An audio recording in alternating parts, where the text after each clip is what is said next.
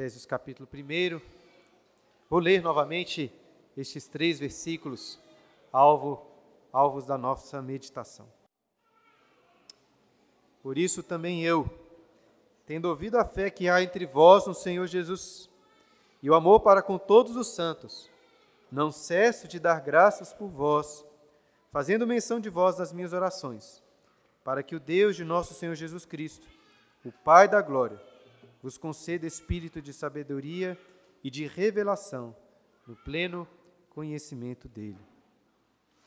Agostinho começou o livro 10 das suas confissões com a seguinte oração: Que eu te conheça, ó conhecedor de mim, que eu te conheça, tal como sou por ti conhecido.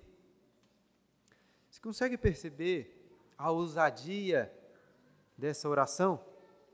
Porque Agostinho não estava simplesmente clamando pelo conhecimento de Deus.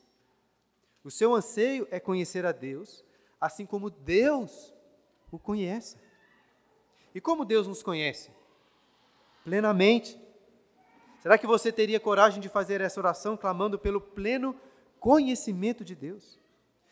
Não sei se você já orou dessa forma, mas essa foi a oração de Paulo em favor aos crentes de Éfeso, como acabamos de ler, para que o Deus de nosso Senhor Jesus Cristo, Pai da glória, vos conceda espírito de sabedoria e de revelação no pleno conhecimento dele. Mas como Santo Agostinho e apóstolo Paulo podem pedir por algo tão distante, tão inalcançável? talvez o livro mais profundo e detalhado que já foi escrito sobre Deus, excetuando, claro, as Escrituras. É um livro escrito pelo pastor puritano Stephen Charnock, um livro chamado A Existência e os Atributos de Deus. E apesar de ter escrito mais de mil páginas sobre o ser de Deus, logo no início da obra ele reconhece o seguinte: vou ler para vocês. A natureza de Deus como Espírito é infinitamente superior a tudo que podemos conceber. Tudo o que Deus é, Ele é infinitamente. Ele é sabedoria infinita, bondade infinita, conhecimento infinito, poder infinito, Espírito infinito, infinitamente distante da fraqueza das criaturas, infinitamente elevado acima das excelências das criaturas.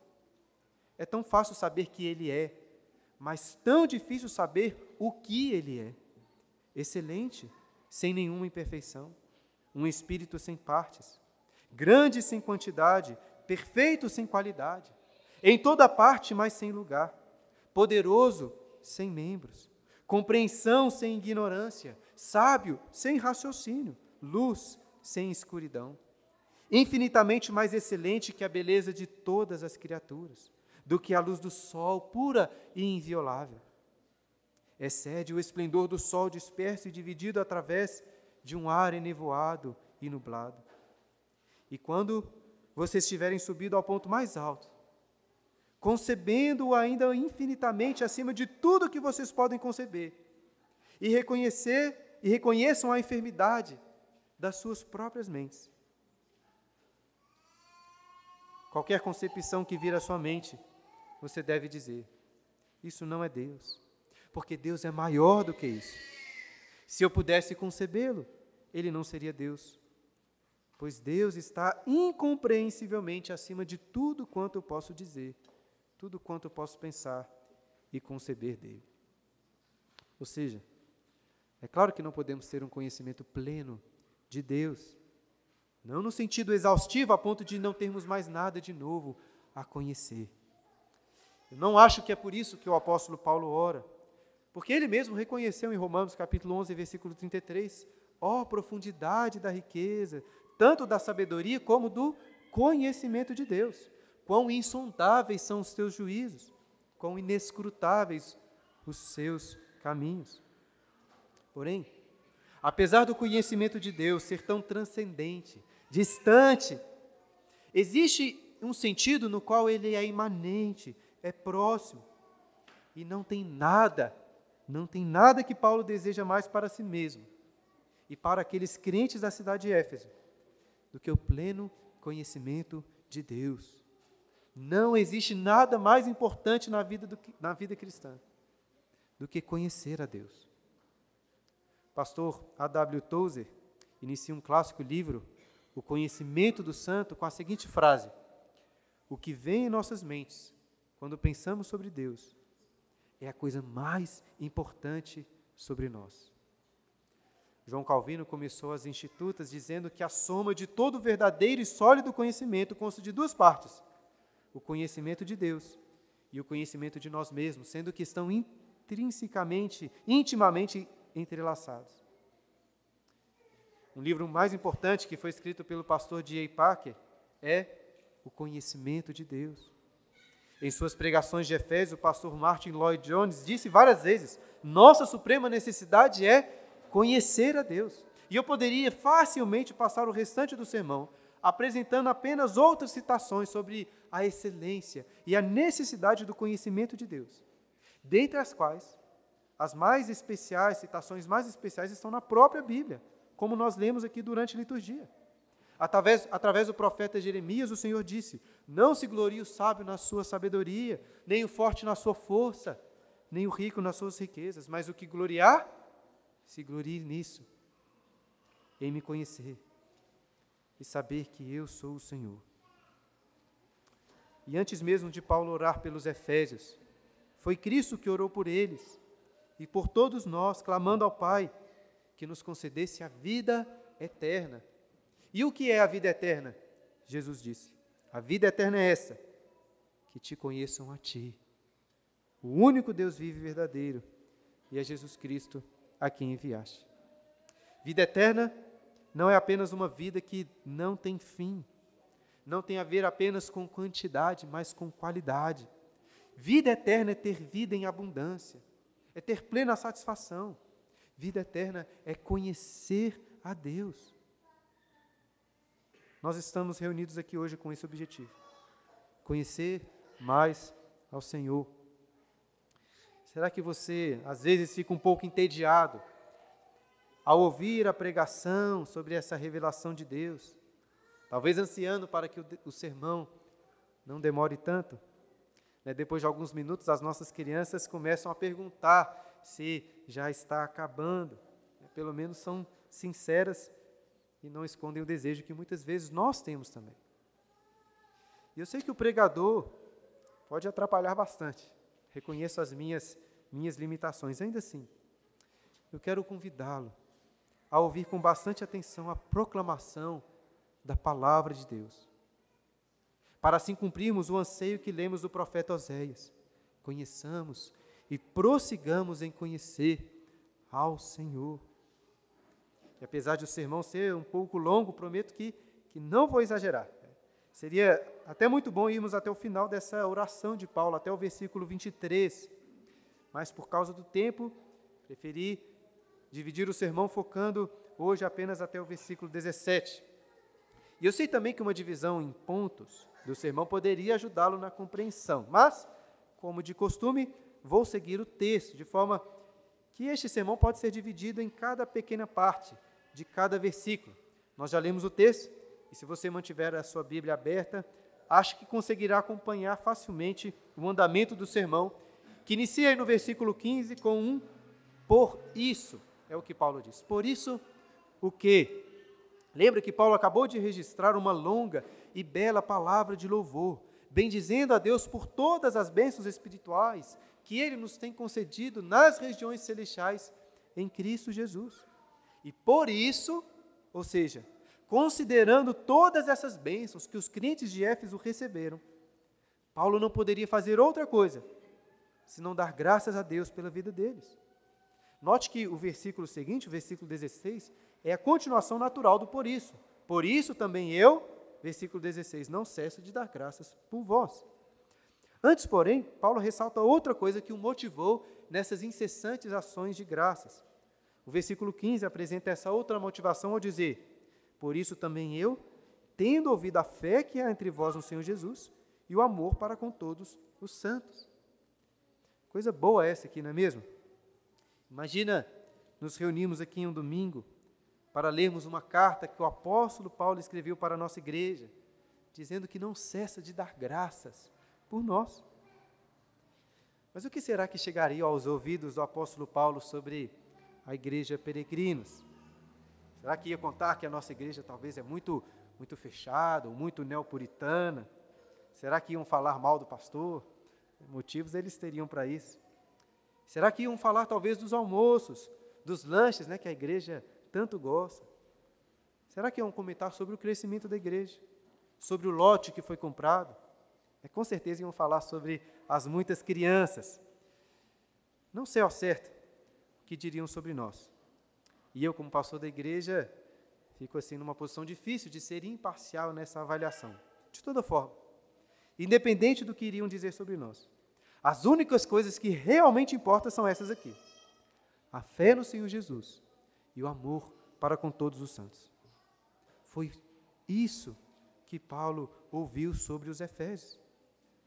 Estamos aqui falando sobre o conhecimento de Deus, mas não adianta nada escutar centenas de sermões, estudar toda a Bíblia, ler milhares de livros e aprender tudo o que você conseguir sobre Deus, se você não tiver fé no Senhor Jesus.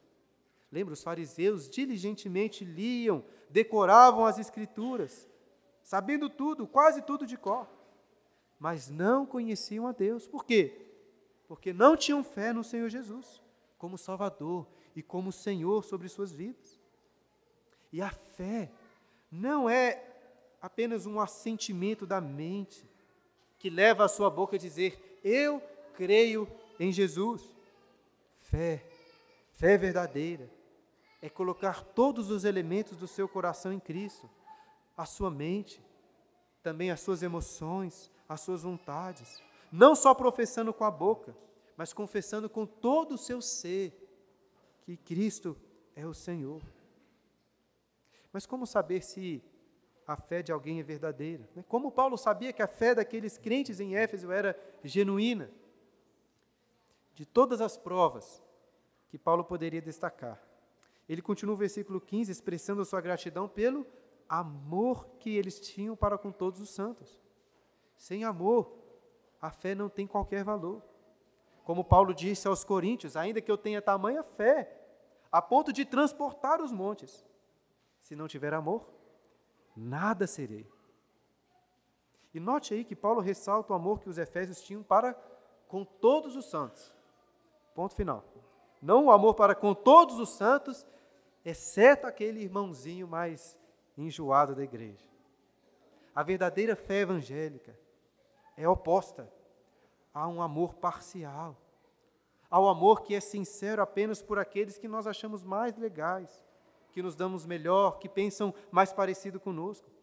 Porque se o amor verdadeiro fosse assim, todos nós estaríamos perdidos. Por quê? Porque nunca seríamos alvo do amor de Deus. Todo mundo aqui sabe que Deus é amor. Mas é quem aqui se lembra em qual contexto que a Bíblia faz essa afirmação? Está lá em 1 João, no capítulo 4, versículos 7 e 8, quando lemos: Amados, amemo-nos uns aos outros, porque o amor procede de Deus. E todo aquele que ama é nascido de Deus e conhece a Deus. Aquele que não ama não conhece a Deus, por quê? Pois Deus é amor. Comecei o sermão falando sobre o conhecimento de Deus e percebe que não mudamos aí o assunto, pois ao falar de amor, estamos falando daqueles que conhecem a Deus. E talvez você se contente em apenas não odiar ou não ter algum sentimento ruim em relação àquele irmão mais chatinho da igreja. Mas não é sobre isso que Paulo está falando aqui.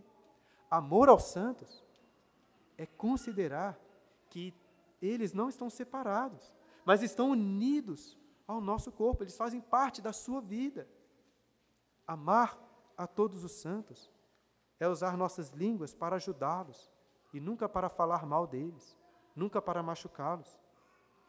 Amar os santos é abrir as portas da sua casa para recebê-los, ao invés, ao invés de viver talvez isolado durante a sua semana. Amar os santos é deixar de pensar apenas no seu bem, da sua família, e considerar que o seu tempo, os seus bens e o seu dinheiro são dos seus irmãos também. E talvez pode parecer que essa realidade deste amor tão intenso é muito distante, muito difícil, mas entenda uma coisa: este amor para com todos os santos é a coisa mais natural para aqueles que amam a Jesus. Deixa-me explicar de outra forma. Se a coisa que você mais ama é churrasco, futebol, política, cerveja, filmes, livros, filmes, filhos, família, homeschool, o que for, seja o que for. Se for isso que você mais ama, vai ser muito fácil, muito natural que você ame as pessoas que têm estes mesmos gostos, que amem as mesmas coisas. Agora, se a coisa que você mais ama neste mundo é Cristo, vai ser muito fácil, muito natural se envolver e amar os santos que também estão em Jesus, que também amam a Jesus. É, talvez acabando o culto, as reuniões da igreja, você prefira sempre ir logo embora, né, já que amanhã precisa trabalhar, ou porque você quer assistir algum filme, uma série. Talvez você não se importe tanto em se envolver com os irmãos da igreja. Talvez você não ore por eles, não os ajude, nem mesmo se esforça para conhecê-los. Talvez você não tenha fé no Senhor Jesus. Porque se você não ama todas essas pessoas aqui, você não ama a Jesus. Você não conhece a Deus. Por outro lado, se você realmente ama, se você realmente se importa com pessoas que naturalmente você nunca iria querer conviver com elas, ao ponto de chamar essas pessoas lá na sua casa, para jantar com elas e ter uma noite muito agradável, uma surpresa. Você é um cristão que ama a Jesus e conhece a Deus, assim como aqueles crentes de Éfeso. Mas será que aquela igreja não tinha problemas? É claro que tinham, tanto que Paulo escreve essa carta para que a fé e o amor deles fossem fortalecidos, que os possíveis problemas fossem resolvidos. Ainda assim, quando lemos as cartas do apóstolo Paulo como essa, percebemos um importante padrão a ser seguido por nós: o de agradecer a Deus pelas virtudes nas igrejas, pelas virtudes dos crentes. Antes, nós tentamos imaginar aqui o que seria dito sobre a nossa igreja, mas o que você diz sobre outras igrejas? É impressionante como é muito mais fácil para nós percebermos e criticarmos os erros nas igrejas do que destacarmos aquelas características que glorificam a Deus. E Paulo, mais do que destacar as virtudes da igreja de Éfeso, consegue ali visualizar a justiça e o amor de Cristo que foi imputado, imputado sobre aqueles crentes. Isso se aplica ao nosso contexto também. É como pastor, naturalmente fico envolvido em várias áreas da igreja, me envolvo com vários irmãos, e é fácil perceber erros que estão sendo cometidos, a começar pelos meus próprios erros. Não que seja errado notar, se atentar para falhas que cometemos aqui. Paulo fazia isso também. Entretanto, nós, pastores e crentes de uma forma geral, infelizmente, somos muito mais propensos a ver os defeitos e a reclamar do que ver virtudes e agradecer.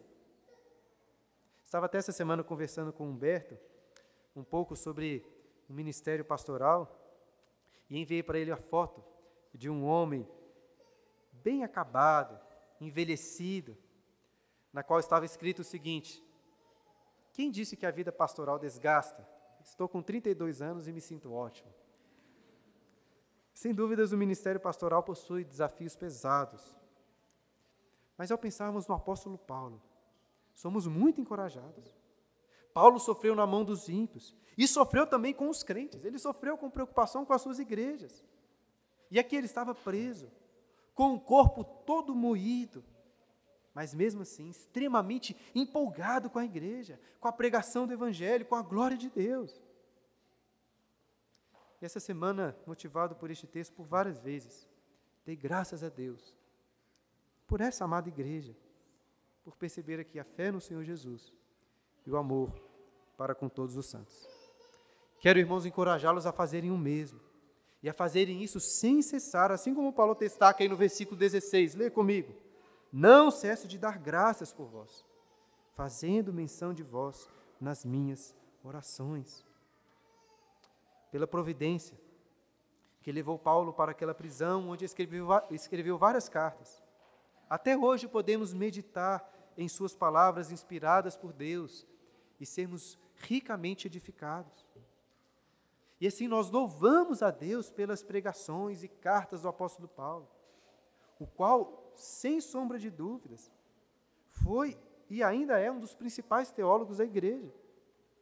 E assim como reconhecemos o valor do ensino de Paulo, reconhecemos também o valor do ensino de vários outros mestres na igreja, que se dedicam no estudo, na pregação das Escrituras. Somos muito gratos a Deus por tantos homens que Ele tem levantado, para proclamar a palavra de Deus. É muito fácil para nós perceber o valor e a glória da pregação. Mas será que podemos dizer o mesmo sobre a oração? Se Paulo fosse o pastor dessa igreja, o que você iria preferir? Que ele dedicasse o seu tempo estudando, preparando os melhores sermões, ou que ele dedicasse o seu tempo orando pela sua vida? Na realidade, esse é um tipo de pergunta que nunca poderia se aplicar a Paulo, porque para ele era impossível conceber um ministério de pregação sem oração, ou mesmo um ministério de oração sem pregação. Lembra lá que em Atos capítulo 6, os apóstolos ressaltaram para aquela igreja que iriam se dedicar a quê? À oração e ao ministério da palavra. Não sei se a ordem realmente importa, mas o fato é que eles colocaram a oração antes da pregação. Pastores gostam de pregar, mas antes precisamos aprender o valor da oração. Eu confesso, irmãos, que sou, sou melhor em ensinar sobre oração do que em orar. E se não sou tão bom assim no ensino, imagina na oração. Mas graças a Deus.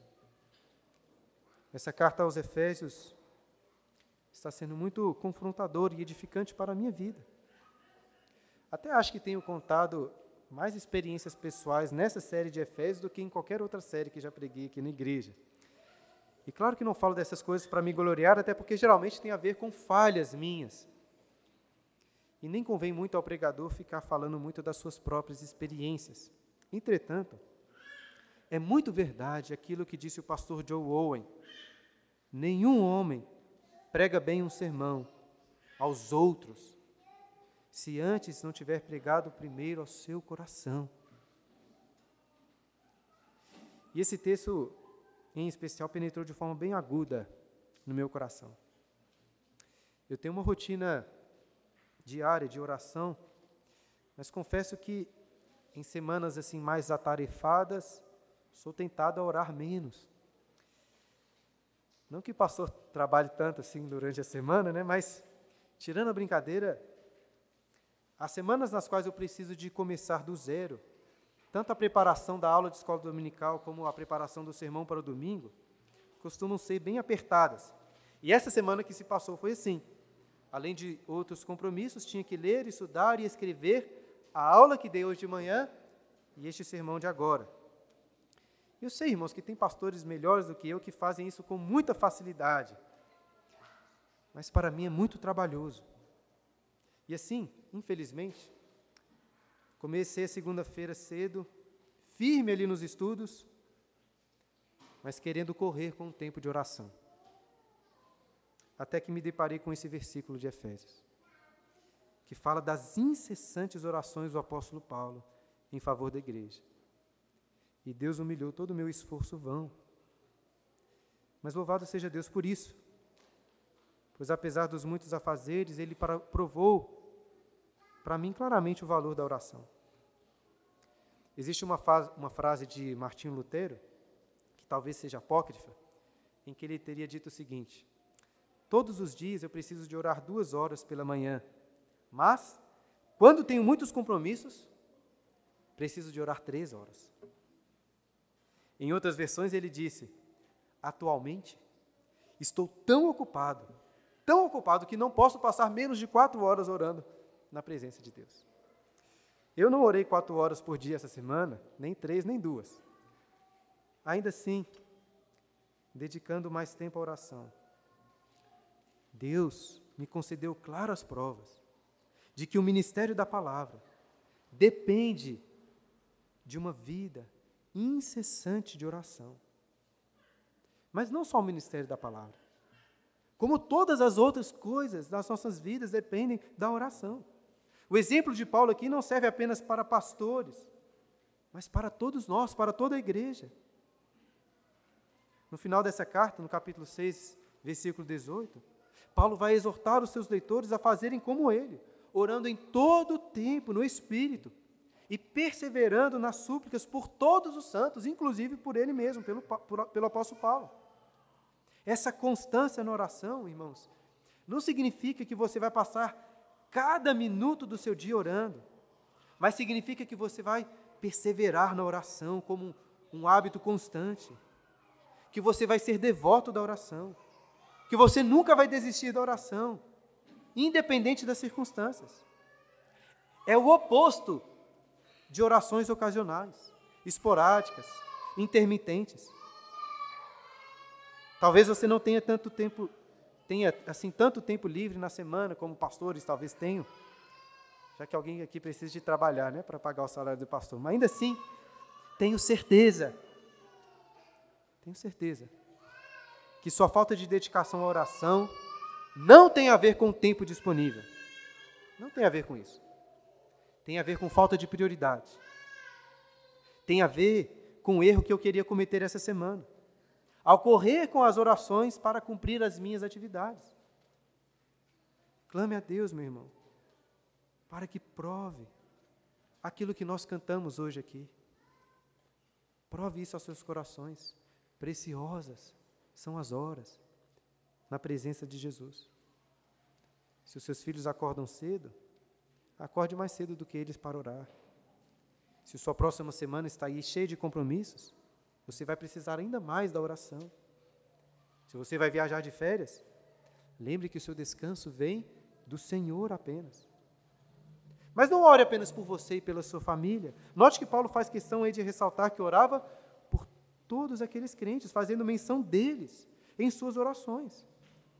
E como é fácil dizer assim ao seu irmão: Olha, vou orar por você, ou estou orando por você. Mas será que os seus irmãos realmente podem contar com suas constantes e incessantes orações. E lembre que Paulo falou antes sobre o amor para com todos os santos. Se você ama o seu cônjuge, se você ama os seus filhos, certamente você ora por eles. De forma que fica bem fácil examinar o seu coração e perceber e avaliar se você realmente ama aqui os seus irmãos. É só avaliar si e o quanto você ora por eles. Nossa igreja está crescendo. Provavelmente você não sabe nem o nome né, de muitas pessoas aqui, muitos dos seus irmãos. E sabe por que, que você não sabe o nome deles? Por vários motivos. Mas um deles é porque você não ora por essas pessoas. Porque se orasse, certamente iria saber o nome delas. Gostaria até de lançar esse desafio para, para vocês, para a igreja. Queria encorajá-los a terem uma lista de oração Pode ser no seu celular, onde for. Coloque lá com o nome de todos os membros dessa igreja.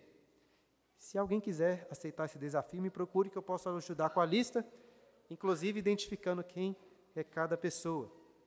E aí você pode dividir esses nomes ao longo da semana, ao longo do mês, se for, e orar por cada um dos seus irmãos. E assim, a oração não será apenas uma demonstração do seu amor, como será um combustível para energizar o seu amor para com todos os santos. Porque ao orar sem cessar pelos seus irmãos, você vai perceber que o amor por eles será muito mais fácil. Além de ficar extremamente difícil ficar com raiva, ficar chateado com o irmão por quem você tem orado constantemente. E claro, meus irmãos, não deixem de aproveitar o privilégio que temos aqui das nossas reuniões de oração. Elas acontecem aos domingos, exatamente para que todos vocês possam participar. Fica até imaginando o apóstolo Paulo, preso, o anseio que ele tinha por poder ter este privilégio que temos aqui, de nos encontrarmos aos domingos, de manhã, e orar não lá da cadeia, como estava orando, mas junto com aqueles irmãos. Acho que arrancar um braço seria um pequeno sacrifício para Paulo ir à igreja, orar com seus irmãos. Já parou para pensar por que a reunião de oração é a reunião menos frequentada da igreja? Estava até refletindo sobre isso essa semana. Pensei em vários motivos pelos quais uma pessoa pode ter para não participar. É cedo, eu já tenho aqui uma rotina bem estabelecida aos domingos, eu moro longe, é difícil organizar as crianças ao tempo, a, a tempo, é difícil organizar as crianças para qualquer coisa, levar para qualquer lugar. Eu fico sem graça em orar com outras pessoas. Eu não gosto muito de me abrir. Eu oro lá na minha casa. Talvez os motivos que o pessoal coloca aqui nem são tão bons assim. Enfim, eu reconheço que todos esses motivos aqui podem ser verdadeiros, reais. Mas sendo bem sincero, acho que você vai concordar comigo. Que todos esses motivos estão sustentados sobre dois pilares. Eu não confio verdadeiramente no valor da oração. E eu não amo tanto meus irmãos assim. Talvez alguém possa me convencer depois do contrário, mas, até então, tirando claras exceções, estou convencido. Se você não frequenta a reunião de oração, no fundo, deve ser por um desses dois motivos, ou pelos dois. Você não confia realmente no valor da oração, junto com seus irmãos. E você não ama mesmo seus irmãos, pelo menos não ama como deveria orar, como deveria amar. E se aprofundarmos ainda mais nessas motivações, acredito que a rocha que sustenta esses dois falsos pilares é o desconhecimento de Deus. E prestem atenção aqui, irmãos. Ao falar sobre o dever de orar, naturalmente corro o risco aqui de fazer com que vocês se sintam culpados. Mas não, não quero que se sintam assim. Não é esse o meu objetivo, entenda. Meu objetivo principal não é provocar culpa no seu coração. Não quero que ninguém saia daqui com essa disposição de orar por um sentimento de culpa, por um sentimento de obrigação. Ainda que isso possa acontecer, o meu objetivo é que os olhos do seu coração sejam abertos para o pleno conhecimento da glória de Deus. Porque se forem abertos, a oração será como estar morrendo de sede e passar por uma fonte de água fresca, ou por estar faminto diante de um banquete, se assentar diante de um banquete. Gastar uma hora do seu dia orando, ou mesmo 30 minutos, 15 minutos. Parece tão difícil às vezes, porque você não conhece a Deus. E por isso, Paulo orou pelos Efésios, pedindo no versículo 17: para que o Deus de nosso Senhor Jesus Cristo, o Pai da glória, vos conceda espírito de sabedoria e de revelação no pleno conhecimento dele. Paulo estava sempre intercedendo em favor dos crentes de Éfeso. Mas o que pedir? Por aqueles que já receberam tudo. Qual é a necessidade de uma pessoa como uma daquelas ali, que foi escolhida por Deus antes da fundação do mundo, que foi predestinada para ser filha de Deus, que recebeu o sangue de Cristo para a sua redenção, para a remissão dos seus pecados? Que recebeu a maior de todas as heranças, que foi selada com o Santo Espírito da promessa. O que orar por alguém que já possui tudo? Todas as bênçãos espirituais nas regiões celestiais em Cristo, o que orar?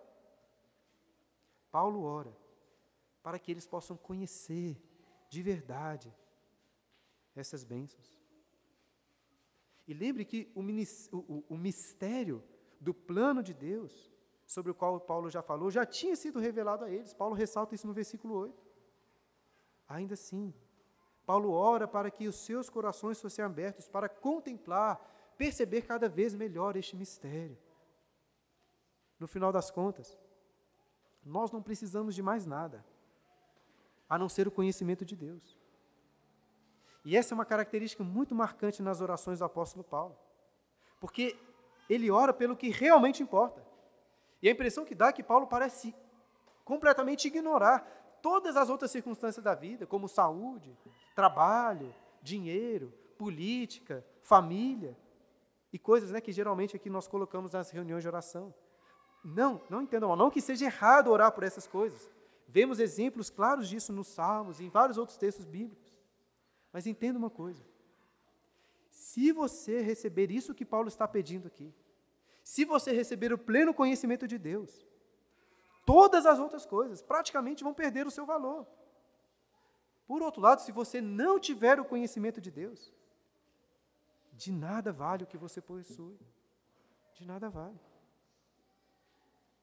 Portanto, se você ainda não se arrependeu dos seus pecados, se você ainda não colocou sua fé em Cristo, eu e as pessoas aqui podem orar pela sua saúde, pode orar pela sua família, por várias outras coisas. Mas nada disso realmente importa, porque o que você precisa desesperadamente é conhecer a Deus e ser conhecido por Ele. E se você já está em Cristo, eu também posso orar aqui pela sua saúde, pela sua família, pelo seu trabalho, por várias coisas. Mas entenda, você não precisa de nada disso. Você não precisa que Deus lhe dê algo novo. O que você precisa é conhecer plenamente aquilo que você já tem em Cristo Jesus. É isso que você precisa. Se você for encorajado a orar mais, ore para que você, para que sua família, seus irmãos e todos os que você ama tenham os olhos abertos para conhecer o Deus de nosso Senhor Jesus Cristo, o Pai da glória, como Paulo coloca no versículo 17. Nas nossas orações,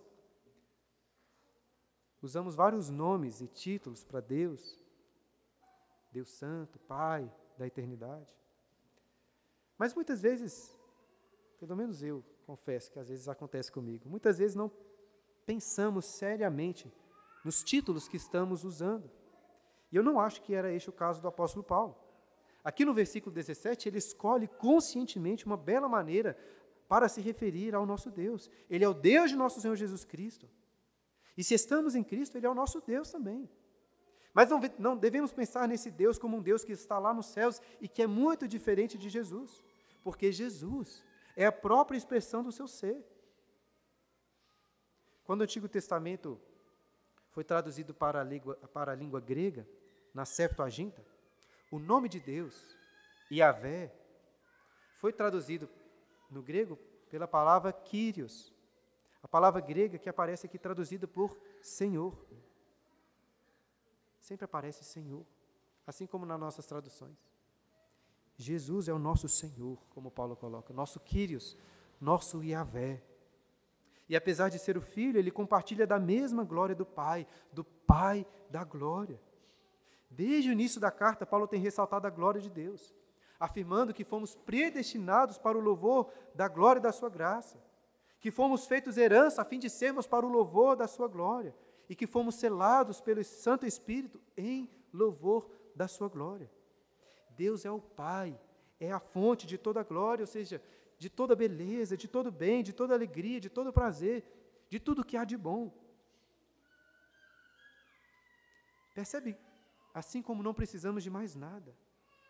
Se tivermos o conhecimento deste Deus glorioso, do Pai da glória, se você puder realmente contemplar e sentir o peso dessa glória, da glória de Deus, ele se tornará mais satisfatório, mais prazeroso do que qualquer outra coisa. Seus olhos vão parar de focar nas circunstâncias dessa terra para serem fixados nos céus a ponto de você descobrir que nem o paraíso, nem o paraíso seria de fato o paraíso, nem seria bom se Deus não estivesse lá com você. Mas como podemos conhecer a glória de Deus? Paulo orou pelo espírito de sabedoria e revelação. E existe uma grande discussão se Paulo, ao falar desse espírito, desse espírito está se referindo ao Espírito Santo. E nossa tradução aí, ao colocar o termo com letra minúscula, optou por interpretar esse espírito como sendo apenas uma disposição, uma qualidade. é uma interpretação possível, visto que Paulo não usa um artigo aí para falar sobre o Espírito, como acontece lá no versículo 14, antes. Entretanto, encontramos na Bíblia claras referências ao Espírito Santo sem a utilização de um artigo. Depois eu posso mostrar esses textos para vocês se quiserem conferir. E assim, considerando que Paulo fala muito do Espírito Santo nessa carta, em especial lá no capítulo 3, versículo 5, quando ele associa diretamente o Espírito Santo de Deus com a revelação, assim como acontece aqui. Acredito que Paulo está pedindo para que Deus nos conceda o seu próprio Espírito.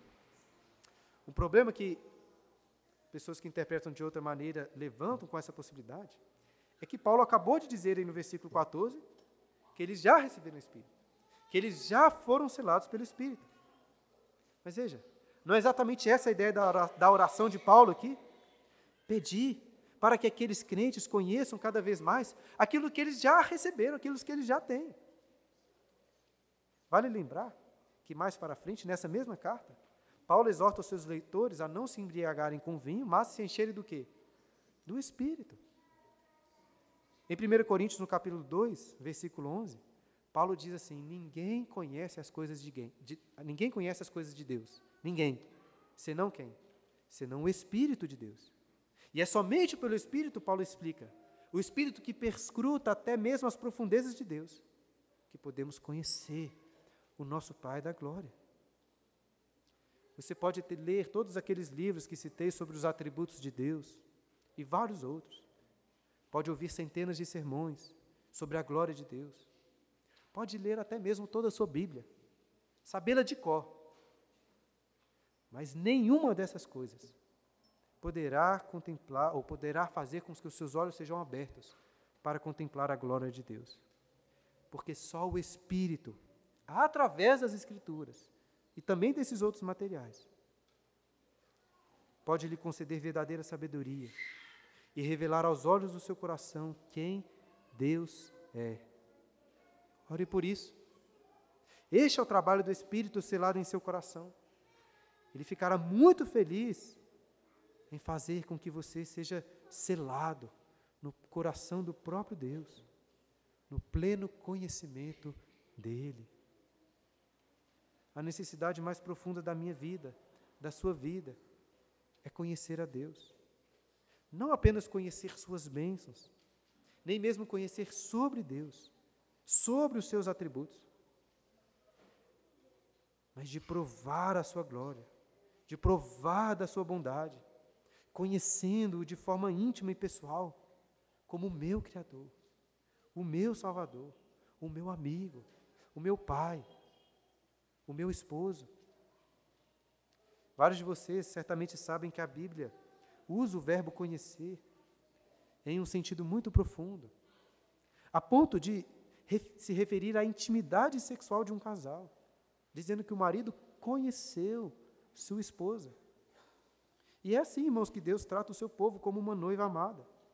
Claro, claro que isso não deve nos fazer pensar em um relacionamento sexual, mas devemos entender que o prazer, que a alegria da intimidade sexual é apenas uma metáfora. É apenas uma pequena metáfora do prazer e alegria que temos em conhecer a Deus. Portanto, ore por isso. E ore sem cessar. Deus irá lhe conceder uma satisfação infinitamente maior do que tudo que você já pediu, de tu, tudo que você passou e pensou e já sentiu. Mas mesmo assim você vai querer mais essa satisfação pastor A.W. Tozer, que citei antes, certa vez orou dizendo o seguinte: Ó oh Deus, eu provei da tua bondade, e ela tanto me satisfez, como me deixou sedento por mais. E este é o sentimento que temos ao provar do conhecimento de Deus, de nos sentirmos plenamente satisfeitos, a ponto de não precisarmos de mais nada, ao mesmo tempo que quanto mais o conhecemos, mais queremos conhecê-lo. É como a água que Cristo ofereceu para aquela mulher samaritana, dizendo: Quem beber dessa água que eu lhe der, nunca mais terá sede. Pelo contrário, Jesus disse: A água que eu lhe der será nele uma fonte a jorrar para a vida eterna. para a vida eterna. Perceba, não é que ao beber dessa água, um gole dessa água, o seu desejo por água vai passar. Você não vai ter mais sede, porque ao beber dessa água, você terá acesso a uma fonte sem fim de água viva, para poder sempre provar e beber cada vez mais. E encontramos um exemplo maravilhoso desse desejo, quando Moisés, quando Moisés, naquele texto que lemos durante a liturgia, clamou ao Senhor: Rogo-te que me mostres a tua glória. Moisés é muito ousado neste pedido. Eu até imaginaria Deus respondendo assim: Moisés, você já não viu o suficiente da minha glória. Por que você está pedindo por mais? E realmente, se tem alguém que viu a glória de Deus, este foi Moisés. Moisés viu a sarça ardente, viu as pragas no Egito, o mar se abrir, aquela coluna de nuvem de fogo guiando o povo, pão caindo do céu. Ele conversou com o Senhor no Monte Sinai. Depois conversou ali na tenda, a ponto da Bíblia dizer que ele conversava Deus, com Deus, face a face. Qual a necessidade que Moisés tinha de ver mais da glória de Deus? Essa, essa, irmãos, é a grande maravilha da glória de Deus. Quanto mais você conhece, quanto mais você prova dessa glória, do conhecimento do Senhor, mais, mais você quer. Nunca você irá se satisfazer dizendo: é o suficiente, não quero mais. Moisés já conhecia Deus, já tinha visto muito da sua glória, da sua bondade, da sua graça, mas ele queria mais, ele queria muito mais. E eu espero que você esteja animado para conhecer mais. Porque vamos continuar falando sobre o conhecimento de Deus no próximo sermão. Eu gostaria de concluir voltando àquela oração de Agostinho que citei no início. Que eu te conheça, ó conhecedor de mim. Que eu te conheça, tal como sou por ti conhecido. Você consegue perceber a ousadia de Agostinho nessa oração? Ele é ousado assim como Moisés o foi. E por um lado, como destacamos, é evidente que ninguém é capaz de conhecer a Deus plenamente como ele nos conhece. Tanto é assim que Deus mostrou apenas as costas da sua glória para Moisés e disse: Não me poderás ver a face, porquanto homem nenhum verá a face de Deus e viverá.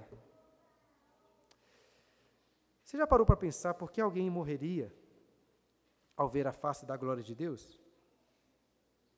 Pastor Jonathan Edwards tem uma resposta muito surpreendente para essa pergunta. Por que alguém morreria ao ver a face da glória de Deus? Ele disse assim em um sermão: Deus é revestido com um brilho infinito, mas um brilho que não causa dor, como a luz do sol dói nos olhos ao contemplá-lo. Ao invés, é um brilho que enche de alegria e deleite em excesso, de fato, nenhum homem pode ver a Deus e viver, por quê? Porque a visão de tal glória iria subjugar a nossa natureza. A alegria e o prazer em contemplá-lo seriam fortes demais para uma natureza tão frágil. Conseguiu pegar a ideia de Jonathan Edwards? Por que, ao ver Deus, você seria consumido? Não porque você seria queimado como um lixo assim diante do fogo da santidade de Deus. Ainda que em alguma medida isso seja verdade. Mas Jonathan Edwards está dizendo que seríamos consumidos por um excesso de alegria, de deleite. Ficaríamos tão felizes a ponto de explodir. Este é o nosso Deus.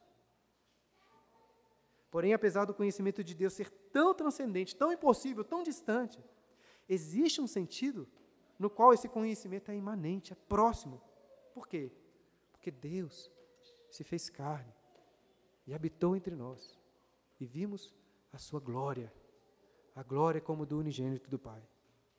E não tem nada que Paulo deseja mais para si mesmo e para aqueles crentes da cidade de Éfeso do que o pleno conhecimento de Deus através de Cristo Jesus. Não sei se você fica um pouco entediado em ouvir uma pregação sobre o conhecimento de Deus, ansiando para o sermão acabar. Mas se você, em alguma medida, ainda acha que conhecer a Deus é tedioso, clame ao Senhor para que os olhos do seu coração sejam abertos, para que você possa provar quão glorioso é o nosso Deus. A ponto de que, se ele fosse plenamente revelado, você explodiria de tanta alegria.